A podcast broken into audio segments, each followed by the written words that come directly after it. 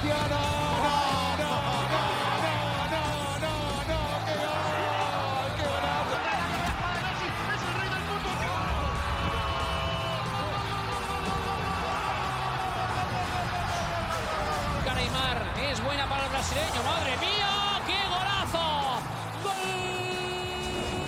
Pessoal, bem-vindos a mais um podcast 11 em Campo, podcast que fala muito ou quase tudo sobre a bola. Eu sou Vitor Moura e estou hoje aqui com o fã do Tite e o fã do Joaquim Low, Anderson Cavalcante e Wilson Soto. Tudo bem, Anderson? Fala, Vitão. Estamos começando mais um episódio, como você adiantou. Nós temos o fã do Joaquim Low e outro fã do Tite, eu acho que os dois são meus. Queria mandar um abraço para todo mundo que nos ouve e vamos para mais um grande episódio. Isso, Soto, sobrou para você, cara. Tudo bem? Fala Vitão, fala Anderson, pessoal. Exatamente, eu gosto, gosto de treinador bom, mas que não estão em boa fase. Tem essa, esse gosto. Vamos para mais um podcast, muita seleção, muito futebol. Tamo junto, pessoal. Tamo juntasso, os meninos que estão voando. E Anderson, já quero começar com você falando da Liga das Nações, né? A UEFA Nations League, porque tivemos aí uma trondosa vitória da Espanha, quase um repeteco ali da Copa de 2014. Os brasileiros hoje ficaram felizes, hein, Anderson?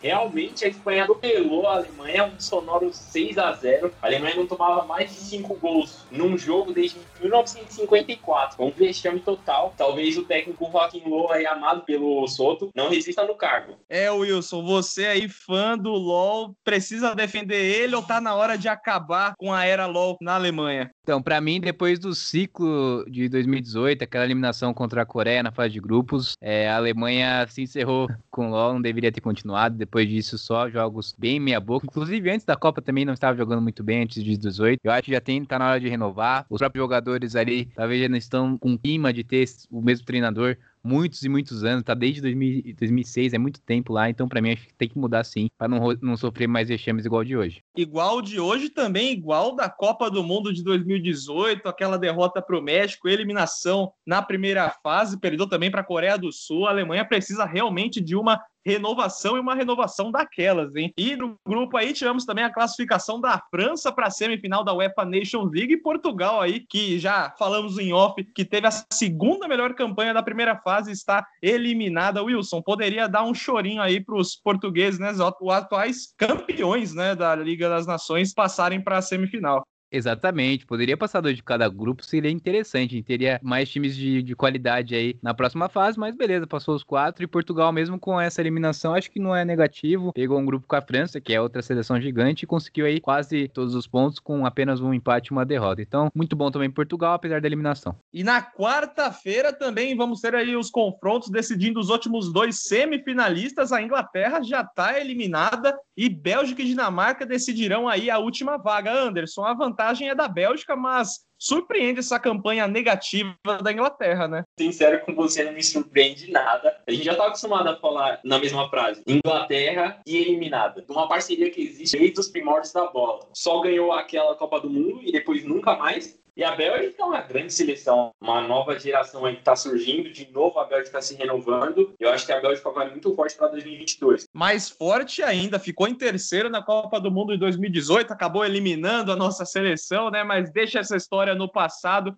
Tem também o grupo 1, que é o primeiro grupo da Liga das Nações a chavear, que tem a Itália liderando, vai pegar a Bósnia, enquanto Holanda e Polônia jogam pelo segundo lugar ali, mas brigando também pela classificação. Wilson, a Itália vai para a semi e esse sim, para mim, é um destaque positivo, porque faz tempo que a Itália não joga um futebol bonito. Pois é, é fico feliz com as duas seleções, né? A Itália e a Holanda, vendo eles jogando ali um pouco mais competitivos, né? E nós ficamos numa Copa do Mundo sem essas seleções aí, é, apesar da Holanda não ter título, tem uma história gigantesca, né? É, três finais aí, seleção bem, bem importante no cenário mundial. Então é bom ver eles voltando a ser competitivo aos poucos. Ainda não é aquela dominância que a gente espera desses times, mas é um começo bem legal aí para a seleção italiana e holandesa. É isso aí, um ressurgimento da Itália que campeã do mundo em 2006, mas que depois de lá, olha, faz tempo que eu não vejo uma Itália jogar e dá gosto de ver uma seleção entrando em campo. Tem aquela que foi a vice-campeã também da Eurocopa de 2012, tomou uma cacetada da Espanha na final,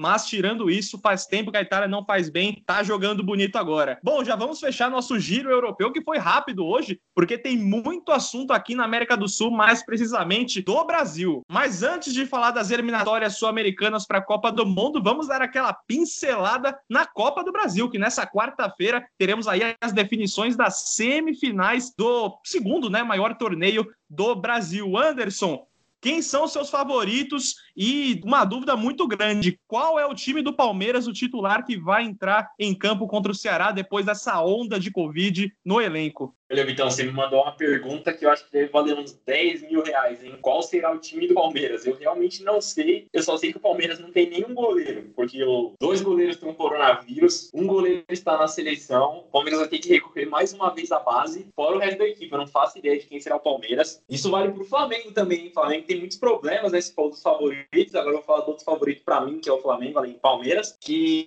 pega o São Paulo jogo de volta depois de ter perdido no Maracanã. Uma falha monstra do Hugo, tava surgindo muito bem no Flamengo. E o Flamengo tá sem Gabigol, sentiu dores, não vai jogar porque tá machucado. Thiago Maia teve uma lesão no joelho e o Everton Ribeiro tá na seleção brasileira. Ficou complicado ganhar pelo Flamengo. Talvez o São Paulo consiga, enfim, ganhar essa Copa do Brasil. E seria o único título aí que falta para o tricolor paulista vencer todos os canecos, né? O Internacional se auto-intitula como vencedor de todos os títulos, tá nesse caminho. E Wilson, para você, quem são os favoritos para avançar às semifinais e quero que você fale mais precisamente sobre São Paulo e Flamengo do Morumbi. E o Flamengo precisando vencer e o Rogério Ceni em dois jogos já está pressionado no rubro-negro. Pois é, pois é. Dois jogos aí que até surpreenderam, principalmente o primeiro jogo contra o São Paulo lá no Maracanã. Assistindo o jogo, primeiro é, tempo o Flamengo parecia que ia engrenar, parecia que ia conseguir. E começou a falhar, falhar e contou ali com, com o erro do goleiro Hugo no final ali. Perdeu para o São Paulo.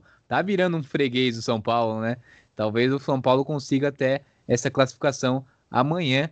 É, mas o Flamengo ainda é um time que, que pode ganhar e pode até ser campeão. Mas eu acho que nesse, nesse confronto aí, e esse ano o São Paulo vem forte na Copa do Brasil. E eu queria destacar também o América, né? A gente conversou no último podcast, o América eliminou o Corinthians, fazendo a mesma coisa que fez com o Inter. Ganhou em Itaquera, agora ganhou no Beira Rio e decide em Minas Gerais. É um time muito interessante, um time que o Lisca tá tendo na mão. Quando o treinador tem um time na mão, fiquem de olho. Pode acontecer um campeão aí inédito e não ser o São Paulo. Já pensou o América chegar longe nessa Copa do Brasil? Tem também o Cuiabá, mas o América fez uma vantagem muito boa contra o Inter, né? que era o líder do Brasileirão. Hoje não mais, porque tá muito embolado o campeonato realmente mas seria interessante o Lisca aí. E o Wilson, será que o Lisca pinta no Corinthians mais para frente aí? Ele já deu algumas declarações interessantes aí nos últimos jogos. Foi, então, pode ser, pode ser também. O Lisca é um treinador que, para mim, é a minha opinião, que ele deveria ficar em times assim, como ele faz com o América, né? O, o Ceará. Eu gosto dele em times que são os, os undergrounds, igual falam, né? Os times que, que não são tão estrelados assim, tanta mídia. Eu gosto dele em times assim. Eu não arriscaria ir pra um time grande agora, não.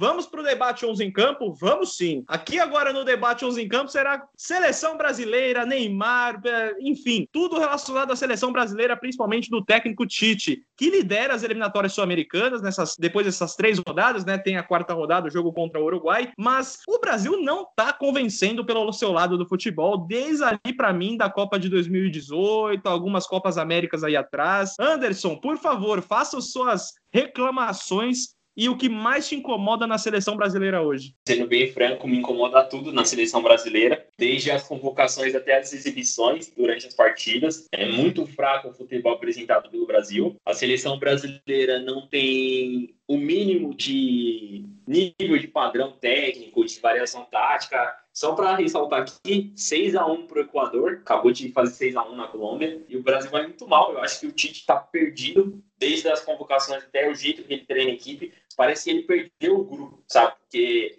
a seleção brasileira, antes você viu uma evolução e agora parece que perdeu tudo. Não tem mais nada, não existe nada. É uma terra arrasada. Wilson, antes de te chamar também, Anderson, concordo com o que você falou. Realmente a gente precisa de um rosto ali na seleção brasileira que não seja do Neymar, mas um rosto de uma seleção que jogue bem, que jogue para frente no coletivo.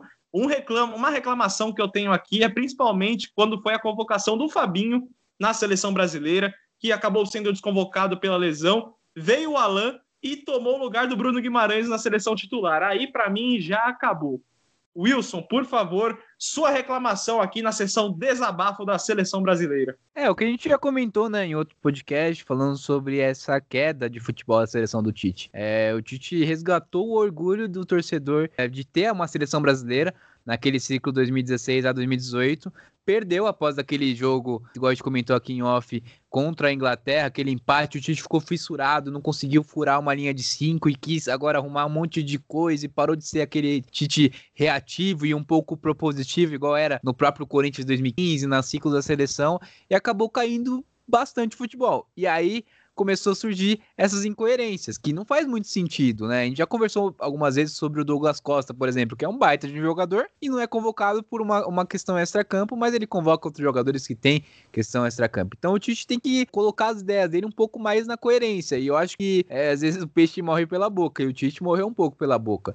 É, ele falava tão bem e tal, e cantava, igual o pessoal chama ele de encantador de serpentes, mas hoje ele faz muitas coisas que dá para se criticar. Mas o trabalho, como eu já ressaltei, não é um trabalho ruim. Em números, apesar de ser um futebol pra, é, pragmático, não é um trabalho ruim. O Brasil ainda faz frente ali, ele, ele colocou aqui o futebol sul-americano em outro nível. O Brasil está à frente de todas as seleções daqui.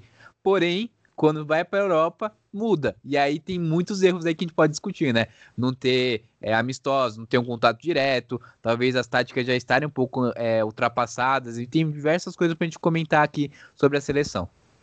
E aí, Wilson, eu até complemento dizendo que é uma questão, aí você comparou com as outras seleções sul-americanas, mas eu vou a fundo e falo que as outras seleções sul-americanas estão muito abaixo e o Brasil não está um nível tão acima assim. E até queria a opinião do Anderson, porque com a criação da UEFA Nations League, a Europa acabou se fechando um pouco, que é o centro do futebol mundial, e o Brasil ficou refém disso, porque não consegue nem marcar amistosos com seleções de nível A, né? Nível 1 da Europa, né, Anderson?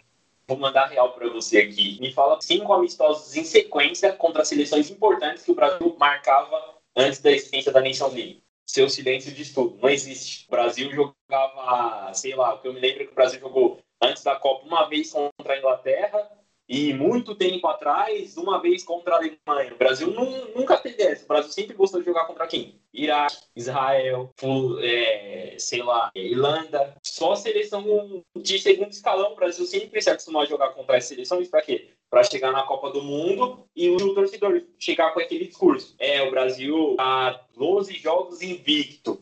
Mas do que adianta você estar tá 12 jogos invicto se você joga contra a Bósnia, Israel, Iraque, e aí eles usam agora essa desculpa da Nations League. Mas a Argentina já jogou amistosos contra as seleções de nível A da Europa. Todas as seleções já marcaram amistosos. Só o Brasil vem com essa muleta de que não pode agora. Mesmo antes não existindo essa Liga das Nações, o Brasil não marcava amistosos. Então acho que é uma desculpa muito esfarrapada essa de falar ah, a gente não joga contra a Espanha, contra a Alemanha, contra a Inglaterra, sei lá, contra todas as seleções, porque o calendário não permite, mas as outras seleções da América do Sul conseguem, por que só o Brasil não? É porque esses. É, é, hum, se a gente for falar de seleção sempre, acho que é a maior culpada. A gente fala de Tite, falava de Dunga, até Felipão, mas a maior culpada é a CBF. A gente tem que deixar bem claro e dar o nome. A CBF é a maior culpada dos vexames aí que nós é, é, vemos aí em Copas, enfim, em Copa América, etc.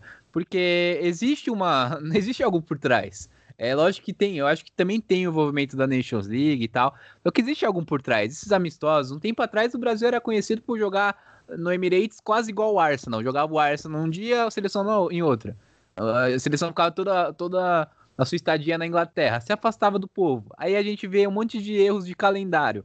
É, você vai jogar amanhã, por exemplo, Inter e América, aí o Inter não vai ter o Thiago Galhardo precisando da vitória. Isso afasta a seleção, afasta o povo da seleção. Então a, a CBF faz muitos e muitos erros que aí vai somando, vai virando uma bola de neve e vai causando esse desgaste. E aí a gente vai ficando um pouco assim, até que, que o Vitor falou de lavar a roupa suja, né? Desabafar é isso. A gente tem muitos erros. E eu vou falar para vocês, sou bem claro. Se sair o Tite, que muitos acham que é o maior problema, etc, etc, vai sair o City, ok, e amanhã a gente vai estar com a CBF. Então, assim, culpa, vai mudar o quê? Vai mudar pouco. O problema é a gestão que vem acontecendo pra, é, na parte de cima.